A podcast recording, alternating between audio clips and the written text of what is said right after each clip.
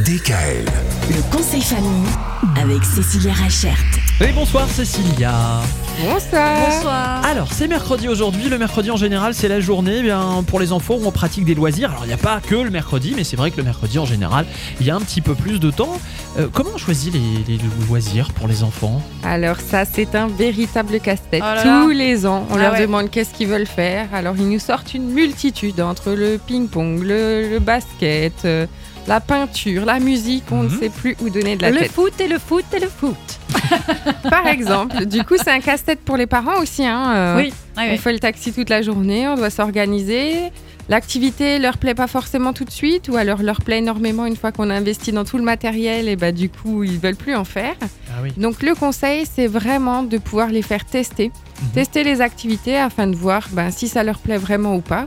Parce que c'est pas parce que tous les copains font du foot que ben, forcément c'est le foot qui va convenir à votre enfant. Tout à fait.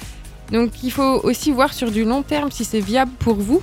C'est-à-dire que ben, si vous avez trois enfants, que les trois font une activité le mercredi, euh, vérifiez à ce que votre planning colle aussi pour pouvoir faire le taxi entre Ouais, les uns et les autres. les activités sportives ou artistiques, s'il faut simuler. Alors, moi, j'ai quand même un conseil aussi, c'est opter pour le covoiturage avec les autres parents. Ça aussi, ça peut aider.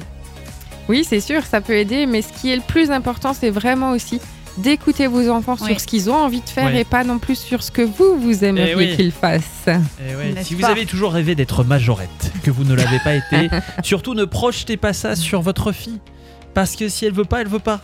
Mais c'est comme ça. Si vous aviez rêvé de faire de l'aquaponais, c'est pas pareil, c'est pareil. C'est autre chose. Bon, en tout cas, l'initiation, voilà, je sais qu'il y, a- il y a beaucoup d'endroits hein, où on peut s'initier, notamment à la rentrée en septembre en général. C'est un petit peu le moment. Là, c'est vraiment maintenant. Oui, c'est le moment ouais.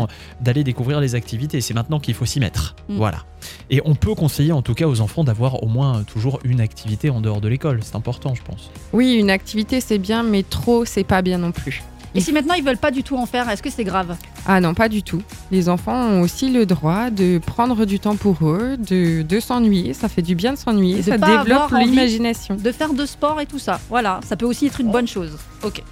Eh ben, On très peut bien. faire du sport autrement que, que en club, hein. on peut en faire en famille. hein. C'est vrai. Bah oui. C'est vrai. Bon, d'autres bons conseils en tout cas à suivre demain à la même heure avec Cécilia. DKL. Retrouvez l'intégralité des podcasts Le conseil famille sur radiodkl.com et l'ensemble des plateformes de podcasts.